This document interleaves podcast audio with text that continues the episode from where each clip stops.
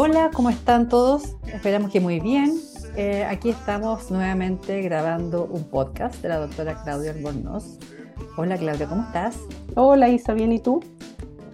Muy bien, contenta de estar aquí nuevamente. Les contamos a nuestros auditores que hoy día vamos a hablar de lipoinyección facial. Así es. Doctora, ¿en qué consiste la lipoinyección? ¿Es una cirugía o es un procedimiento ambulatorio? Es una cirugía eh, que se puede hacer en forma ambulatoria. Consiste en sacar grasa de alguna parte del cuerpo de las pacientes donde esté en exceso y ponerla en la cara en zonas en que está deficiente. Porque como hemos conversado antes, con el envejecimiento se van produciendo cambios que, y, y estos cambios son principalmente pérdida de tejido óseo y pérdida de grasa. Entonces la cara tiene diferentes compartimentos de grasa que se van vaciando básicamente y uno lo que hace es reponer en esos compartimentos grasa, que no es una gran cantidad, no es que te vamos a dejar así cachetona, digamos, pero la idea de eso es reposicionar los tejidos y además la grasa tiene un efecto sobre la calidad de la piel. Entonces, es un procedimiento que se puede hacer en forma aislada, o sea, solamente lipoinyección o muchas veces lo usamos cuando hacemos un lifting, en que además agregamos grasa por todos estos efectos beneficiosos que tiene. Perfecto, cuando tú cuando hablamos de que es una cirugía versus un procedimiento, en el caso de cirugía es porque se hace en pabellón y el procedimiento se hace en consulta, ¿verdad? Sí, en general los procedimientos son con anestesia local y, por ejemplo, lo que hablamos, botox, relleno, esas cosas. Esto es una cirugía propiamente tal. ¿Y esto es con anestesia general? Es preferible que sea con, anestesia general, pero una anestesia general suave, puede ser incluso una sedación, porque es más de una zona la que está intervenida. En la zona, tenemos la zona dadora, que es de donde sacamos grasa, y además la cara. Entonces, para que sea más cómodo para los pacientes, mejor que sea al menos con una sedación. Y esa sacada, de grasa, como hemos hablado otras veces, principalmente es del abdomen o si la persona es flaquita, de donde tenga. Claro, depende de, de dónde haya grasa disponible. Generalmente en la zona de la cadera siempre hay grasa, en el abdomen bajo o en los muslos. Esas son las zonas donde principalmente se saca grasa. ¿Es una cirugía dolorosa? No, porque la, la, grasa se extrae con cánulas finitas, pequeñas. Es una lipoaspiración, pero muy localizada. Entonces te produce molestias, pero no es como esta lipo que hemos hablado otras veces, que es como que te pasa un camión por encima. Está una pequeña zona. Em, y en la cara, la verdad es que no, es más una sensación como de hinchazón, pero no es una cirugía dolorosa. Bueno, eso. Buenísimo. ¿Quiénes son candidatos a esta cirugía? Si hablamos de lipoinyección pura, o sea, sin otro procedimiento agregado, pacientes que son jóvenes todavía, pero que ya han notado algunos cambios del envejecimiento. Por ejemplo, si tú te fijas, en las fotos tuyas, las fotos mías, cuando éramos más jóvenes, teníamos los cachetitos como más gorditos, ¿cierto? toda la zona que nosotros llamamos la zona malar, que es la zona que está debajo de los párpados, era como más rellenita, y es los pómulos en el fondo. Y eso se empieza a caer después, o sea, empieza a vaciar y empieza a caer. Entonces, pacientes, por ejemplo, el otro día una paciente de, tenía como 38 años, súper deportista, flaca, eh, pero que había tenido un cambio de peso importante, entonces así como bajó de peso todo el resto del cuerpo, la cara también, y hacía que se viera muy cansada. Entonces, para ella, por ejemplo, es ideal esta opción porque no necesita un lifting, eh, ella solo necesita reposicionar tejidos y esto también hace, tiene un efecto de retrasar un poco el, envejecimiento, no solamente mejorar como está ahora, sino que también permite retrasar un poco el proceso de envejecimiento porque ahora se sabe que la grasa tiene sustancias que se meten en la célula, en tus propias células y como que regulan un poco el reloj biológico, entonces tiene efectos benéficos por todos lados. Entonces esto no necesariamente eh, hay que ser, tener una cierta edad para arriba, porque 38 años es una mujer que, una edad en la que uno no piensa todavía en arreglarse la cara, depende un poquito de lo que te ha tocado vivir. Claro, o sea, depende mucho de lo que te ha tocado vivir, de la calidad de tus tejidos, de tu genética, pero también esto se puede usar como un, un, procedimiento regenerativo, en el fondo previniendo un poco los efectos del envejecimiento. Entonces, tú notas ya los primeros cambios y dices, podría, no sé, ponerme grasa para detener un poquito este envejecimiento. ¿Y esta cirugía se puede hacer más de alguna vez en la vida o no se hace una vez? Se y puede, no, se puede hacer muchas veces en la vida, en el fondo, porque mientras haya grasa disponible se puede hacer. Y todos sabemos que lamentablemente siempre hay grasa disponible. Sí. Y cada cierto, cada qué, eh, cada cuánto tiempo más o menos es como lógico o lo que se usa normalmente. una vez al año, una vez cada cinco años. Más que va a depender de cómo vaya avanzando tu proceso de envejecimiento y eso es súper personal, en el fondo varía mucho de persona a persona, pero en general yo te diría cada dos, tres años se podría ir repitiendo. Ah, ya, o mucho más distanciado de lo que es un botox un ácido hialurónico. Claro, porque la grasa funciona como un injerto, entonces tú pones este tejido, nosotros sabemos que se va a reabsorber un poco, pero lo que te queda va a quedar. Entonces, después cuando tú haces un nuevo ciclo de lipoinyección, no es que ya toda la grasa se te fue, sino que tienes ya una base de tejido donde puedes ir lipoinyectando más.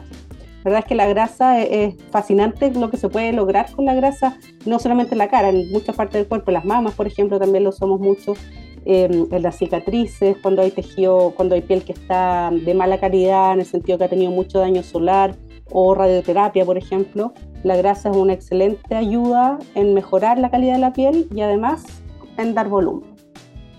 Esto es lo mismo que explicabas en un podcast anterior, donde hablaba que esto que se inyectaba en la piel, después tú te mirabas una foto años después y te veías mucho más joven, mucho más joven, así como que te sigue trabajando y te regenera células. Claro, eso es lo que te explicaba, que no solamente reponer volumen, sino que tiene un efecto regenerativo, porque hay factores que están dentro de la grasa que se llama, es RNA mensajero, se llaman exosomas, y que se meten, no es que uno a propósito los meta, sino que en el fondo van en la grasa y entran en las células y son capaces, es lo que se ha visto ahora, en el fondo todos, los avances científicos, la investigación ha demostrado que ese RNA mensajero que va en la grasa es capaz de regular a las células y lograr que, mejoren, en el fondo, que, que, este efecto del envejecimiento que se ve en las células eh, retroceda un poco. Por eso es fascinante, porque incluso es como retrasar un poco, manejar un poco el reloj biológico. Lo encuentro increíble en realidad, porque más encima es como dentro de todo bastante más natural que ponerte cualquiera de los otros productos. Claro, antes ponte tú decíamos que eran células madre, pero en realidad no es que sean las células madre las que hacen el efecto, sino que son estas partículas que se llaman exosomas. Ahora, un punto importante ahí, porque a veces uno ve en la tele que dice esta crema es fantástica para las arrugas porque tiene células madres de planta. Eso no sirve ya eso es mentira, no sirve, claro, sirve igual que cualquier crema hidratante nomás, pero no es que estas células madre de planta te vayan a ayudar. No hay una crema especialmente milagrosa al final para, para las famosas arrugas, ¿no? Para el envejecimiento. No, no hay nada que sea milagroso, es importante cuidarse la piel, eh, hidratarse bien, comer frutas, verduras, en el fondo que tengan altas vitaminas, todo lo que tenga efecto antioxidante, los berries, eh, la espinaca, ¿cierto? el kale, todas esas verduras ayudan mucho. Eh, es súper importante el cigarro, porque el cigarro es muy malo para, bueno, además de producir cáncer, pero es muy malo para la piel, eh, aparecen arrugas, manchas, una serie de cosas. Y evitar la exposición a la luz, no solamente al sol, es a la luz visible. Y no es que uno vaya a andar con una capucha encima de la cara, sino que tiene que ponerse bloqueador todos los días. Y eso es súper importante para prevenir el envejecimiento. Mm, y eso cuesta. Cuesta, a mí en lo personal me cuesta mucho porque como que la textura del bloqueador no me gusta, pero hay que encontrar y probando hasta que uno encuentre un bloqueador y es básicamente hacerse la rutina y la costumbre de ponerse el bloqueador en la mañana, así como te lavas la cara, no sé, pues te crespa las pestañas y ya el bloqueador. Es un paso más nomás. Exacto. Ahora, vamos a la cirugía. Eh, ¿Cuánto demora en pabellón? ¿Qué tan, cómo, ¿Cuáles son las recomendaciones que tú les haces al paciente antes de someterse a esta cirugía? Es una cirugía corta, que depende, como te digo, si es solo la lipoinyección, no es más allá de una hora, en que uno toma la grasa y después la prepara y la pone en, la piel, o sea, en la, en la cara. Eh, las recomendaciones para después es básicamente no tocarse la cara para no movilizar la grasa, al menos los primeros días. Eh, y no mucho más, en realidad ponerse crema hidratante para, porque se te va a inflamar la cara, ¿cierto? Va a estar un poco irritada, pero más que eso, nada, es súper sencilla, no se puede volver a hacer ejercicio a la semana siguiente, ni siquiera podrías ni siquiera dejar de trabajar, a lo mejor al, otro día si es que no te complica estar un poquito hinchada, pero como hay mucha gente que todavía está en teletrabajo, puede ser una opción. Eh, ¿Y esa hinchazón ¿Cuándo, entonces, esos efectos que por lo que si en una semana más puedes estar haciendo vida normal, o sea, es súper rápida la recuperación. Es, rápida, va a depender mucho de, o sea, la inflamación depende mucho de persona a persona, pero en general en una o dos semanas debería pasar. Tampoco es que vayan a quedar... moretones? Moretones también pueden quedar, pero menos, poco. Eh, pero no es que vaya a quedar así como con la cara hinchada terrible, sino que un poquito más inflamada. Ya. Perfecto. Y esa recuperación que tú dices, que se quita el hinchazón y que se, ya desaparecen los pocos moretones que pueden haber quedado en dos semanas, ya estás con los resultados. Porque una cosa que hemos conversado antes, que una cosa cuando ya están eh, terminado el proceso y otra cuando vas a ver los resultados definitivos, cuando te vas a mirar al espejo y a decir, wow, ahora sí me veo como yo quería. ¿Cuánto tiempo pasa eso? Eso unos tres meses más o menos. Como en toda la cirugía en realidad, porque tienes que dejar que tu cuerpo se desinflame, que los tejidos se acomoden. Más o menos en tres meses ver los resultados. Perfecto.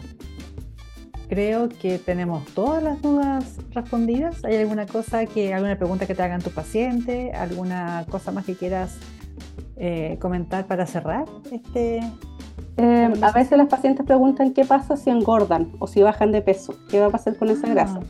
Y esa grasa se va a comportar igual que el resto de la grasa en su cuerpo. O sea, si uno engorda, le va a engordar la grasa igual como en otra parte, y si adelgaza, también va a disminuir de tamaño la grasa.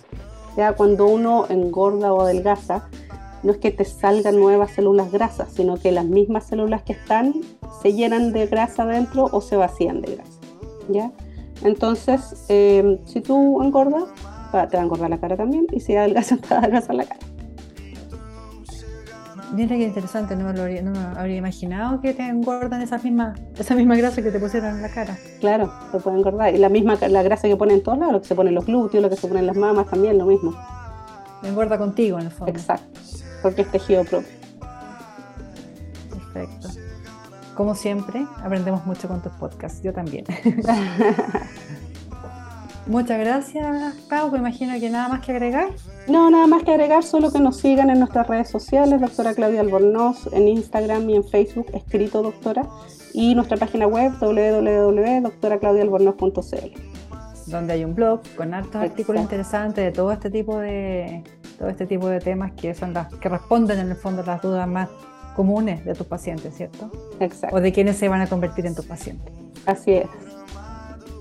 Perfecto, muchas gracias Clau. Nos vemos y nos escuchamos en el próximo podcast. Chao Isa, chao a todos. Chao, nos vemos.